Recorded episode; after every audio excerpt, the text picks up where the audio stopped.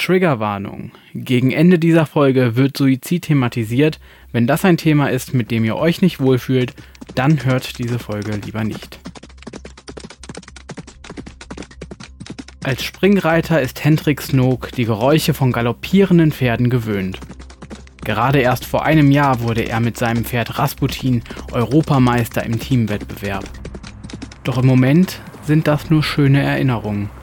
Jetzt hört er nur noch die Geräusche der Straße über ihm. Angekettet wartet er darauf, dass er endlich befreit wird.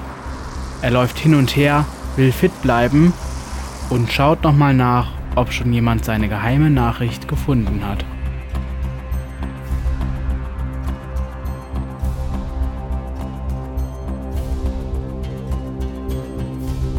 Mord und Co.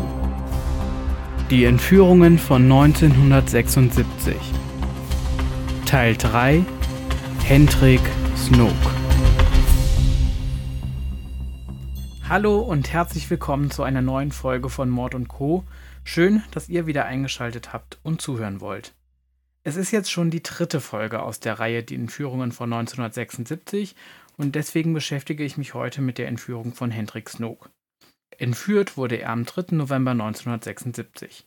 Zeitgleich sind die Schlagzeilen nach der Entführung von Wolfgang Gutballett immer noch präsent bei den Menschen in Deutschland und Gernot Egolf friert in dem Verlies, ohne dass die Öffentlichkeit weiß, dass er entführt wurde. Seine Entführer besuchen ihn nur noch sehr, sehr selten. An dieser Stelle möchte ich nochmal erwähnen, dass es auch zu diesen beiden Entführungen Podcast-Folgen von mir gibt, die ihr in der Podcast-App eures Vertrauens findet oder über den Spotify-Link in den Show Notes anhören könnt. Gucken wir doch mal, wer Hendrik Snook, das Opfer der heutigen Entführung, eigentlich ist. Geboren wurde Snook am 2. April 1948 in Münster, seiner Heimatstadt. Sein Vater war der Unternehmer Eckbert Snook, der seit 1943 mit seinem Partner das Ratio-Unternehmen leitete und so in den 1950er Jahren unter anderem das Cash-and-Carry-System, ein Selbstbedienungs- und Barzahlungssystem in deutschen Großmärkten etablierte. Zu Spitzenzeiten hatte das Unternehmen rund 2500 Angestellte. Aber Eckbert Snook hat auch eine Leidenschaft. Neben seinem Beruf ist er nämlich Pferdezüchter und wird 1980 Präsident des Westfälischen Reitvereins in Münster. Die Leidenschaft für Pferde gibt Snook auch an seine Kinder weiter. Mit sechs Jahren beginnt sein Sohn Hendrik mit dem Voltigieren. Drei Jahre später beginnt er zu reiten. Mit 20 gewinnt Snook den Springreitwettbewerb beim Schio in Aachen. Vier Jahre später das British Jumping Derby auf dem All England Jumping Course bei Hickstead, dem wichtigsten Outdoor-Springreitkurs in England. Außerdem wurde er 1975 in München Europameister im Teamwettbewerb und war im Sommer 1976 Reservereiter bei den Olympischen Sommerspielen in Montreal. In Münster kennt man also die Familie Snook. Und selbst wenn man es nicht weiß, man kann sich ja denken, dass sie viel Geld haben müssen. Das Unternehmen des Vaters läuft nicht schlecht und die Siege des Sohns müssen doch auch Gewinnsummen eingebracht haben. Mit 28 Jahren wohnt Hendrik Snook 1976 in einem Apartmenthaus in Münster. Im Herbst desselben Jahres wird das Haus von zwei Männern mehrere Tage lang ausgekundschaftet. Ja, und jetzt wäre ein super Zeitpunkt gekommen, um mehr über die Täter zu erzählen, aber leider habe ich nur sehr wenig über die beiden gefunden. Peter G. und Reinhard S. sind Mitte 30, kennen sich aus früheren Haftzeiten und wohnen beide in Düsseldorf.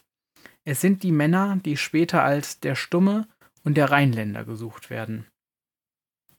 In der Nacht auf den 3. November 1976 gegen 2 Uhr dringen Peter G. und Reinhard S. in die Tiefgarage des Apartmenthauses ein. Sie brechen ein Auto auf und bereiten es für die anstehende Entführung vor. Danach fahren sie mit dem Aufzug in die dritte Etage, denn hier wohnt Hendrik Snook. Mit einem mit Beton gefüllten Kanalrohr, welches sie höchstwahrscheinlich von einer Baustelle gestohlen haben, brechen sie in die Wohnung ein. Obwohl das laut gewesen sein muss, bekommen die Nachbarn Snooks nichts mit.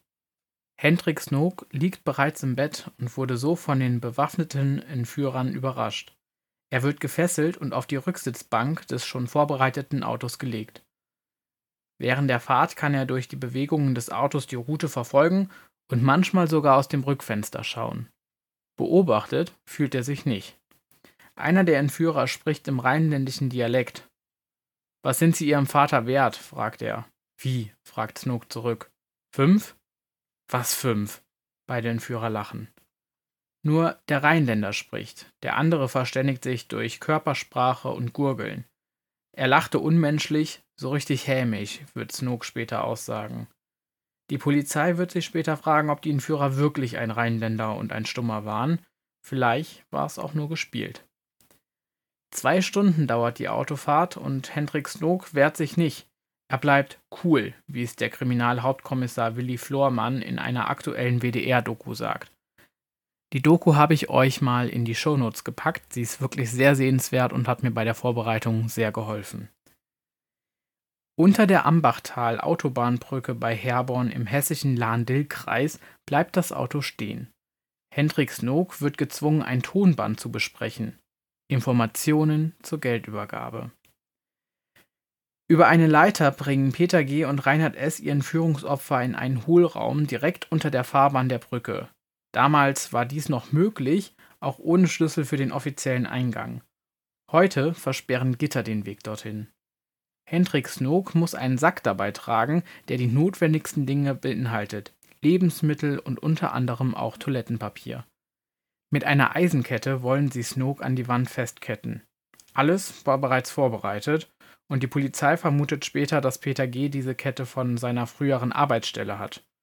Zuerst versuchen sie die Kette an Snooks Beinen zu befestigen, doch sie ist zu lang. Also legen sie sie um Snooks Hals und schmieden sie fest.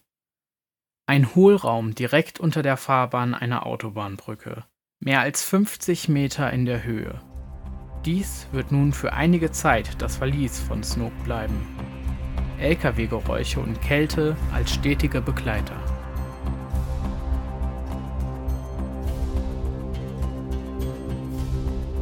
Am selben Tag um 6 Uhr früh, also nur wenige Stunden nach der Entführung, melden sich die Täter bei den Eltern von Hendrik Snook. Nun weiß also auch die Familie, dass ihr Sohn entführt wurde. Um 8 Uhr erfolgt ein weiterer Anruf, den Snooks Mutter mit einem Tonbandgerät mitschneidet. Einen Brief mit weiteren Anweisungen haben die Täter in einem gelben Mercedes in der Wilhelmsstraße in Münster versteckt. In dem Brief fordern die Entführer ein Lösegeld in Höhe von 5 Millionen D-Mark. Die Polizei soll nicht eingeschaltet werden, sonst würde Hendrik Snook nicht überleben. Sollte die Geldübergabe gemäß den Forderungen erfolgen, wollen die Entführer Hendrik Snook spätestens zehn Stunden später freilassen. Die Familie will sich weitestgehend an diese Forderungen halten und will ein direktes und erkennbares Eingreifen der Polizei verhindern. Sie nimmt Telefonate selbst auf, auch wenn die Qualität sehr, sehr schlecht ist, und lässt das Auto bei der Geldübergabe nicht verfolgen oder mit einem Peilsender versehen. So heißt es zumindest in einem Spiegelartikel von 1977. In der aktuelleren WDR-Doku wird gesagt, dass die Polizei dem Überbringerauto mit weitem Abstand gefolgt ist. Für den Fall, dass Sie meinem Sohn etwas zufügen, sage ich Ihnen als harter Unternehmer, dass ich Sie ein Leben lang mit allen Mitteln überall auf der Welt suchen werde, um Ihnen das Gleiche zuzufügen oder zuzufügen zu lassen. Nehmen Sie mich so ernst, wie ich Sie ernst nehme, und behalten Sie Ruhe und Nerven, damit meinem Sohn nichts geschieht, lässt Snooks Vater die Entführer telefonisch wissen. Innerhalb eines Tages gelingt es Egbert Snook, die 5 Millionen Mark zu besorgen. Die Geldübergabe soll Breidau Graf zu Ranzau, ein enger Freund Snooks und Vertrauter der Familie, übernehmen. Er ist derzeit in einer landwirtschaftlichen Lehre und beim Melken, als er von der Entführung erfährt. Sofort macht er sich auf den Weg nach Münster und nimmt abends die Anweisung, die Snook ja noch unter der Autobahnbrücke aufnehmen musste, entgegen.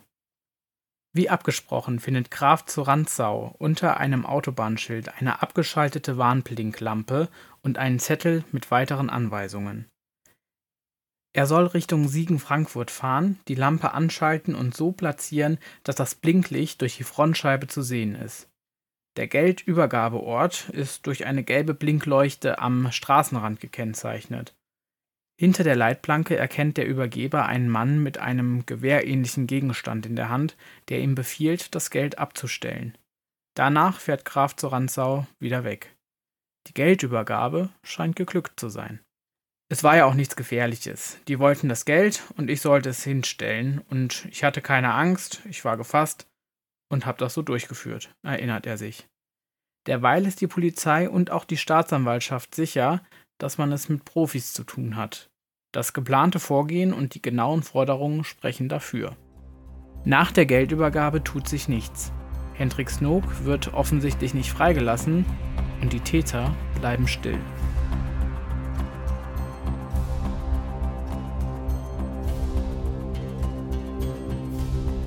Währenddessen läuft Snoke im Hohlraum hin und her.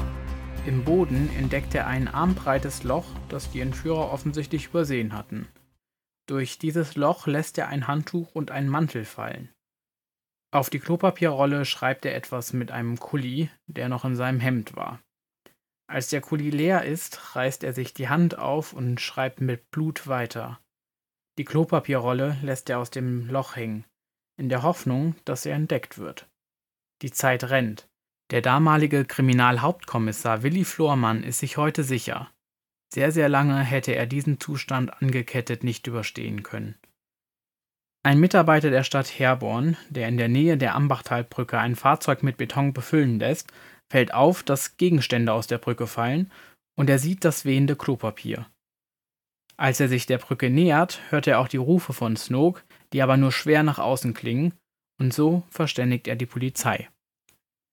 Als Hendrik Snook aus dem Loch beobachtet, dass unter ihm etwas passiert, schreit er lauter und lässt das Klopapier fliegen. Die Polizei Herborn geht in die Brücke und die Beamten entdecken Hendrik Snook, können ihn aber nur mit Hilfe der Feuerwehr von der Kette befreien. Insgesamt 55 Stunden hat Snook im Hohlraum der Brücke bei 0 Grad ausharren müssen. Und erst jetzt erfährt die Öffentlichkeit von dem Verbrechen. Mit Absprache der Polizei hatte die Presse die Informationen zurückgehalten, genauso wie bei der Entführung von Wolfgang Gutballett. Nur kurze Zeit nach seiner Befreiung gibt Hendrik Snook eine Pressemitteilung und erzählt der Öffentlichkeit von seinen Erlebnissen. Nur eine Woche nach seiner Entführung belegt Snook den dritten Platz bei einem Reitturnier in Wien. Für die Polizei beginnt nun die Suche nach den Entführern. Da das Opfer in Sicherheit ist, kann wirklich alles in Bewegung gesetzt werden. Peinlich genau nach den Erzählungen Snokes entsteht bei der Kripo ein Lehr- und Lernfilm. Zwei Polizisten spielen die Entführer, Snoke spielt sich selbst. Für die Registrierung der Spuren wird erstmals in der Bundesrepublik ein EDV-Sonderprogramm genutzt, das es der Soko ermöglicht, Suchbegriffe abzufragen und zu kombinieren. In der Polizeizeitschrift Die Streife heißt es, das Programm dürfte für die Zukunft als richtungsweisend anzusehen sein. Insgesamt werden mehr als 1600 Hinweise ausgewertet, der Fall in der Sendung Aktenzeichen XY ungelöst zweimal vorgestellt und doch gibt es keine Spur auf die richtigen Täter. Erst zweieinhalb Monate nach der Tat scheinen sich die Entführer so sicher zu sein, dass sie Geld aus dem Lösegeld auf das eigene Konto einzahlen. Einem Mitarbeiter einer Bank in Prüm, einer Stadt in der Westeifel, fällt auf, dass ungewöhnlich viele Tausend-Markscheine im Umlauf sind und er informiert die Polizei. Tatsächlich kommen die Scheine vom Lösegeld. Entgegen der Forderung der Entführer registrierte die Polizei nämlich die Nummern der Scheine.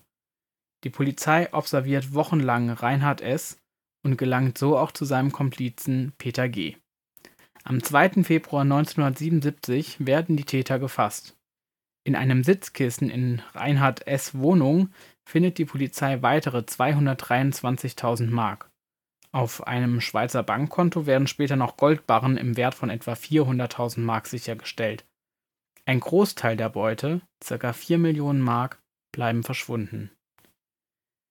Beide Täter bestreiten die Tat. Am 30. Mai 1977, an seinem 39. Geburtstag, erhängt sich Reinhard S. in seiner Zelle. Auf die Zellwand hat er gekritzelt: Ich liege schon mal voraus. Er hinterlässt keinen Abschiedsbrief und kein Geständnis.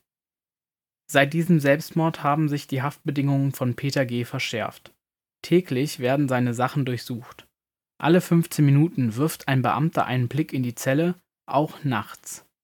Peter G. erwartet einen Indizienprozess und wird vom Landgericht Münster zu 13 Jahren Haft verurteilt. Erst 1980, mehr als drei Jahre nach der Entführung, legt Peter G. ein Geständnis ab. Laut einem ausführlichen Bericht in einem Aktenzeichen XY-Forum wurde er nach zehn Jahren Haft entlassen.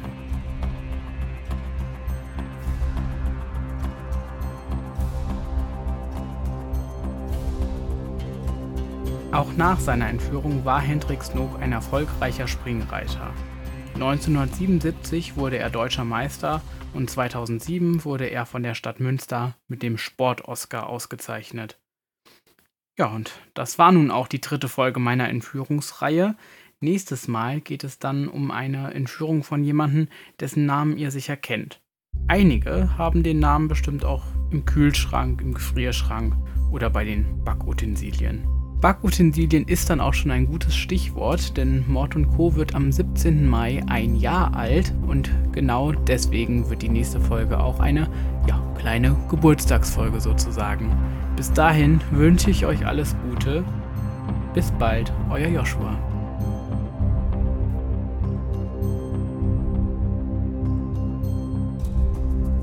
Vergesst bitte nicht, den Podcast zu abonnieren und zu bewerten zum Beispiel bei Apple Podcast oder in der Spotify-App. Mord und Co. könnt ihr aber nicht nur als Podcast hören, Informationen und Hintergründe gibt es auf der Facebook- und Instagram-Seite. Fragen, Feedback oder Fallvorschläge könnt ihr dort als Direktnachricht oder per Mail an mordundco.podcast.gmail.com senden. Alle Links und Adressen findet ihr wie immer auch in den Shownotes. Notes.